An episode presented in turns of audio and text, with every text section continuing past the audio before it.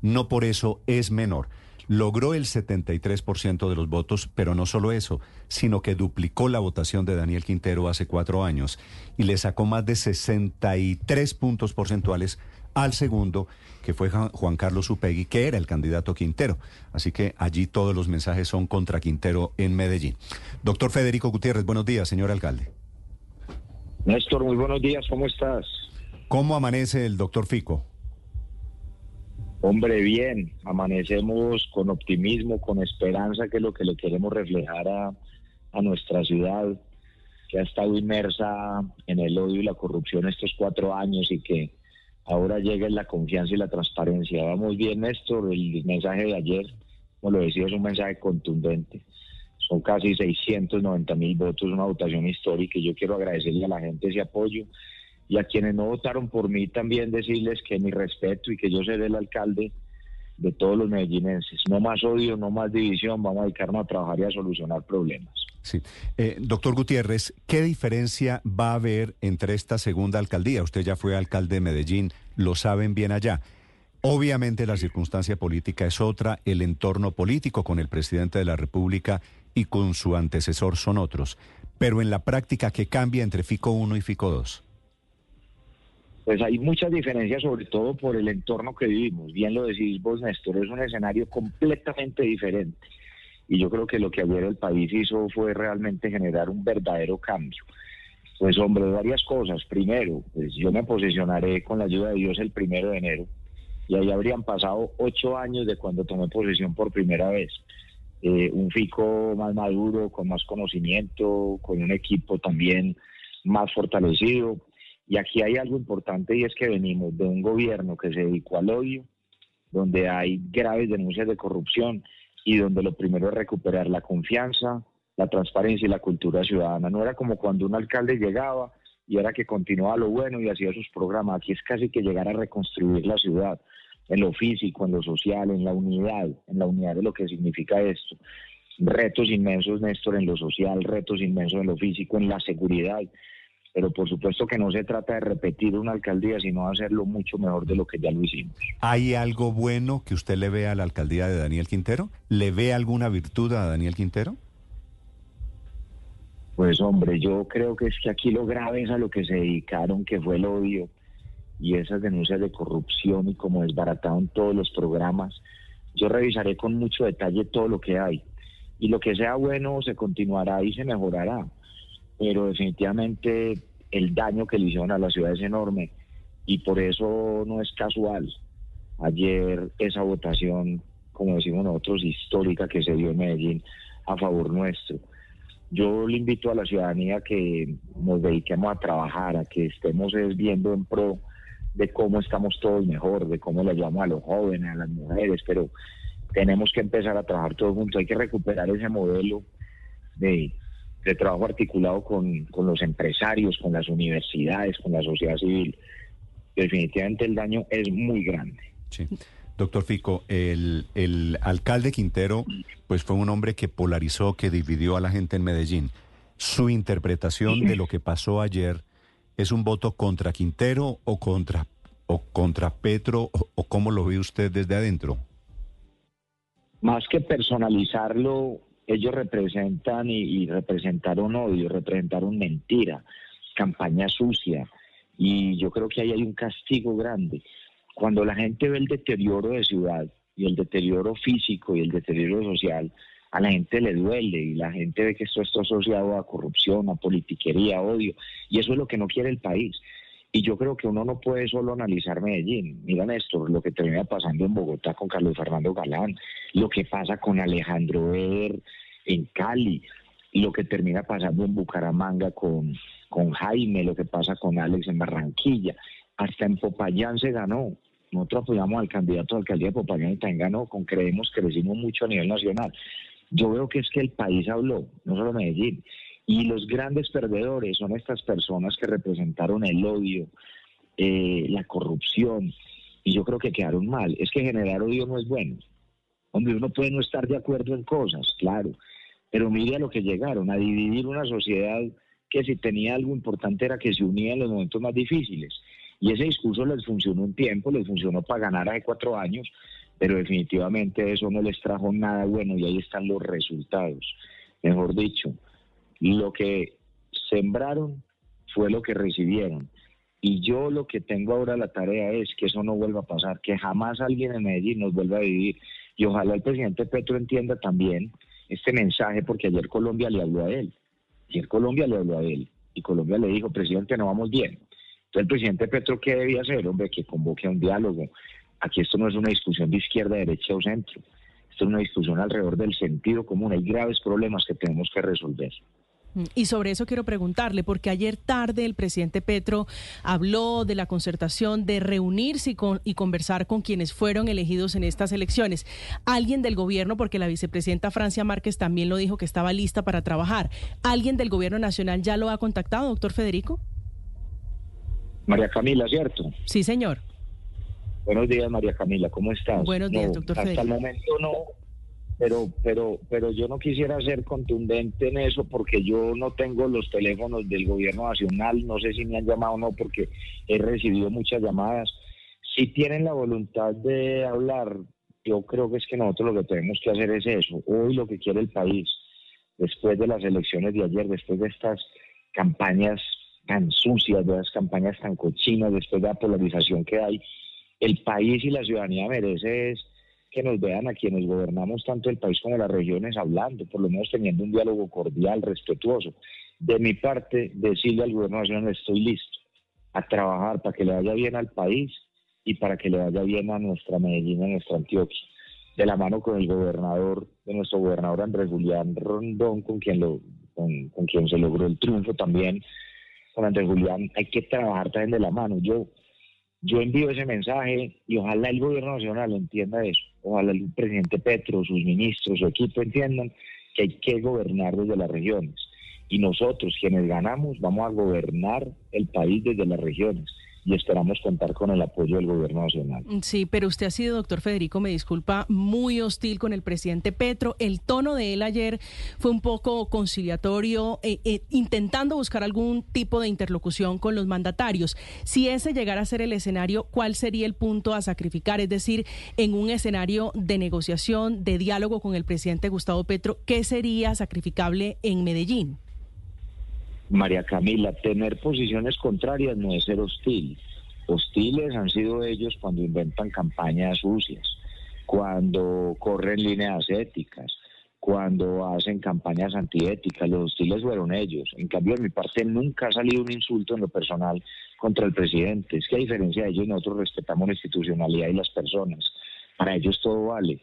Hoy lo que yo estoy haciendo es diciendo, claro, tenemos diferencias, yo tengo grandes diferencias del presidente como lleva el país, como no las voy a tener. Y no solo yo, es que ayer la mayoría de los colombianos se expresaron en ese sentido. Entonces, claro, teniendo diferencias ideológicas, conceptuales de país, nos tenemos que sentar en medio de la diferencia. Yo aprendí en papá y mamá, todos los días me decían mi papá y mamá de chiquito, ah, rico, duro con los argumentos y suave con las personas. Esto no es un tema personal, esto es un tema de cómo empezamos a trabajar. Si el presidente Petro nos convoca, estamos inmediatamente allá. Es que al presidente, gústele o no le gusta el que sea, es el presidente, hay institucionalidad. Nosotros sí respetamos la institucionalidad. Y yo creo que lo mejor para el país hoy, después de ese equilibrio regional y ese equilibrio político que se da, es que entendamos que hay una oportunidad. Si el gobierno está abierto a ese diálogo nacional, lo que ellos siempre pedían cuando eran oposición, hoy tienen la oportunidad para demostrar que sí quieren hacerlo toda la vida fueron oposición y pidieron garantías. Tuvieron tantas en democracia que están en el gobierno. Hoy es importante que también respeten a los que pensamos diferente a él. Mm. Y no soy solo yo, somos muchos colombianos. De mi parte, todo el respeto. Mm. Y quiero que trabajemos juntos para que le vaya bien al país y a Medellín. Alcalde, hace unos días el presidente Petro, en medio de la campaña, hablando del metro de Bogotá, que es su obsesión, Habló del metro de Medellín y, citó unas cifras que al final terminaron controvertidas sobre cuál había sido el porcentaje de financiación por parte de la nación. Pero al final plantea una idea sobre la que quiero su punto de vista y es la posibilidad de que la nación condone la deuda a Medellín por la construcción del metro y que ese dinero vaya a construcción de centros educativos en la capital antioqueña. ¿Esa idea le suena? ¿Podría ser un buen primer paso para esa eventual concertación o por lo menos un, momento en el que haya algún eh, puente de comunicación entre la alcaldía de Medellín en su cabeza y, la presidencia de Gustavo Petro? Ricardo, buenos días, ¿cómo estás? Buenos días, alcalde. Debemos, debemos buscar puntos comunes. Esta no es una discusión de izquierda, derecha o centro. Esta es una discusión alrededor del sentido común. La gente necesita es que le resolvamos los problemas. Dos claridades frente al tema del metro. Primero, el presidente Petro, no, sé si por, por no estar informado, eh, decía que la nación pagó el metro de Medellín. Eso no es cierto. Medellín ha pagado, Medellín y Antioquia ha pagado a través de sobretasa a la gasolina, de sobretasa al tabaco, y se ha prepagado deuda. Ahora bien, aquí lo importante es que si él tiene la voluntad y dice que está dispuesto a condonar parte de esa deuda, como se dice, que Medellín debe porque es el que lo ha pagado de Antioquia, y que eso venga a proyectos sociales y infraestructura educativa y otras, maravilloso. Nos sentamos, lo revisamos, hacemos un proyecto para tener más escuelas. Mire, hoy el 95% de las escuelas en Medellín de la, de la institución educativa están en mal estado. Es que todo está deteriorado y vamos a tener que hacer más porque necesitamos llegar a coberturas mayores y a jornada única. Entonces, Ricardo, todo lo que sea propuesta lo vamos a hacer. Mira, el gobierno nacional lleva ahí una baja de ejecución en todos sus ministerios. Yo me voy a dedicar desde Medellín a presentar proyectos que sean de interés común, que nos vaya bien, que traigamos recursos desde la nación. Y eso le conviene no solo a Medellín, es que le conviene al gobierno nacional también en sus indicadores. Es que aquí lo importante va a ser es cómo gobernar el país desde las regiones, cómo con los alcaldes nuevos que ahí hay gente muy buena. Es que yo creo que lo de Carlos Fernando Galán es muy importante, lo de Eder, lo de Alex con la experiencia, lo que ves en Bucaramanga con Jaime, con tantos alcaldes, y cómo podemos ayudar desde la región a ejecutar, a cambiar la realidad de la gente desde las regiones. El trabajo tiene que ser armónico. Yo, esa es la invitación mía. Yo, yo aquí no tengo nada en lo personal. Mire, es que ni a mí que me montaron las campañas suyas de ellos, yo no tengo rencor. A mí, yo estoy mirando hacia adelante. Pero si no, tiene, doctor, doctor Fico, perdóneme, si no tiene rencor, usted anoche porque dijo que no iba a ser empalme con Daniel Quintero, con el equipo de Daniel Quintero, mejor dicho. No, no, no, es que dos cosas, Néstor. Primero es que él no está y se salió fue para evitar eso. Yo creo que hay una irresponsabilidad grande.